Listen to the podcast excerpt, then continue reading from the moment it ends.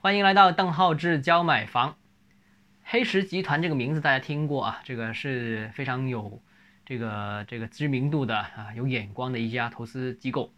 这个黑石集团呢是认为最近一段时间发发表了一份报告啊，就认为亚洲主要城市的高房价让年轻一代望而却步啊。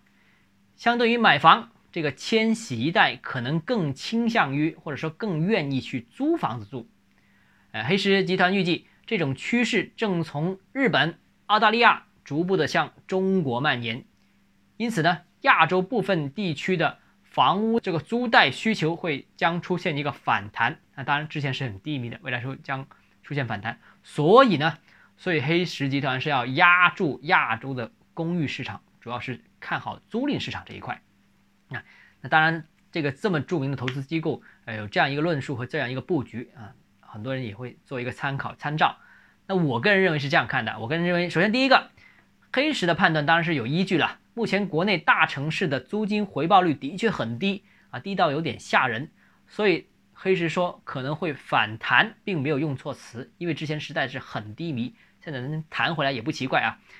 目前来看，一线城市啊，中国一线城市的租金回报率只有百分之一到百分之一点五之间，就年租金回报率啊。就一百万的房子，一年可能只能收一一万块钱的或者一万五千块钱的租金，年回报率是百分之一到百分之一点五，那这个是很不正常的。呃，理论上啊，这个租金回报率肯定会上去。那怎么实现上去呢？要么就是租金上涨，要么就是房价下跌啊。那两种情况都能使租金回报率上去。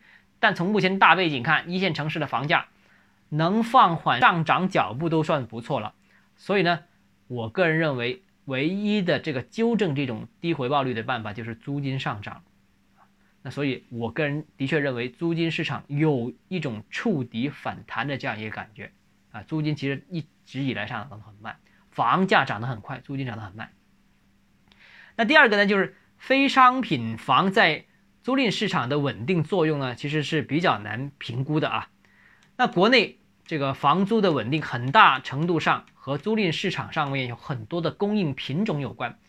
我刚才不是说吗？这个租金市场很长时间都涨得非常缓慢。为什么非常缓慢呢？就很多供应源，就不单只是我们看到的市场上买卖那种商品房，除了商品房之外，还有小产权房啦，哎，商业或者办公产权的公寓啦，甚至一些所谓的公改租，就是工业产权的改变成租赁的这种。呃，房源也有，所以相比较之下，销售市场就是只有一种房子，就是商品房可以买卖。但租赁市场可以租赁的，除了商品房之外，还有我刚才说的很多种类型啊，这个公改租啊，呃，商办类的公寓啊，或者小产权房等等。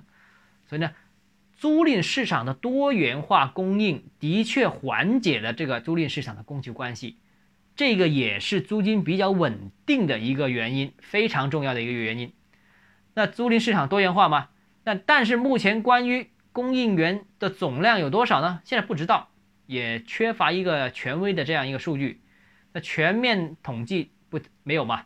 那所以要准确的预判市场是存在一定的难度的啊，就很多供应。所以你说黑石他们的结论说，哎会反弹，会反弹，但是能弹多高呢？不知道，因为根本就不知道租赁市场的供应的总量有多少。最后一个呢，就是国内租赁市场呢，低端需求是唱主主角，是唱绝对的主角，高端市场呢，呃，人有待培育。这按照目前当下中国人的消费习惯呢，有钱的人一般都会选择买房子住，有钱嘛，你能买房那当然买房了。但是有钱又选择租房子住的人是非常少的，啊，所以基本上现在在租赁市场。租房子住的人都是收入水平较低的那种人，但国外不同啊，国国外的有钱的人可能会买房，有钱的人也可能会选择租房子住，因为对于他们来说，呃，租房和买房住其实没什么区别啊，那这是国外的消费习惯，但国内不同，国内基本上租房的都是资金比较少一点的，那所以呢，就要看到就低端的这种租赁，其实对经营方带来的利润是很有限的，而高端市场现在还在培育当中，或者说还没发育成型。那市场，这个主要是靠低端，靠低端的话，利润又低，市场激烈竞争，那随时都会出现这个利润亏损的情况。这个之前我们已经说过了，包括蛋蛋壳也好，呃等等很多的一些跑路的租赁企业都好，都是这样一个问题。这个是前一阶段很多长租公寓产品失败的一个原因。而利润较高的租赁市场呢，目前现在市场太小太小了，所以呢，租赁市场的前景仍然是不太明朗的。所以你单凭黑石的这一份报告决定再次重仓，或者说认为租赁市场是风口，我觉得这个未免，呃，也太过乐观了。好，那今天节目到这里啊，如果你个人购房有疑问，想咨询我本人的话，如果你有商务合作需求的话，都欢迎加入邓浩志教买房六个字拼音首字母这个微信号。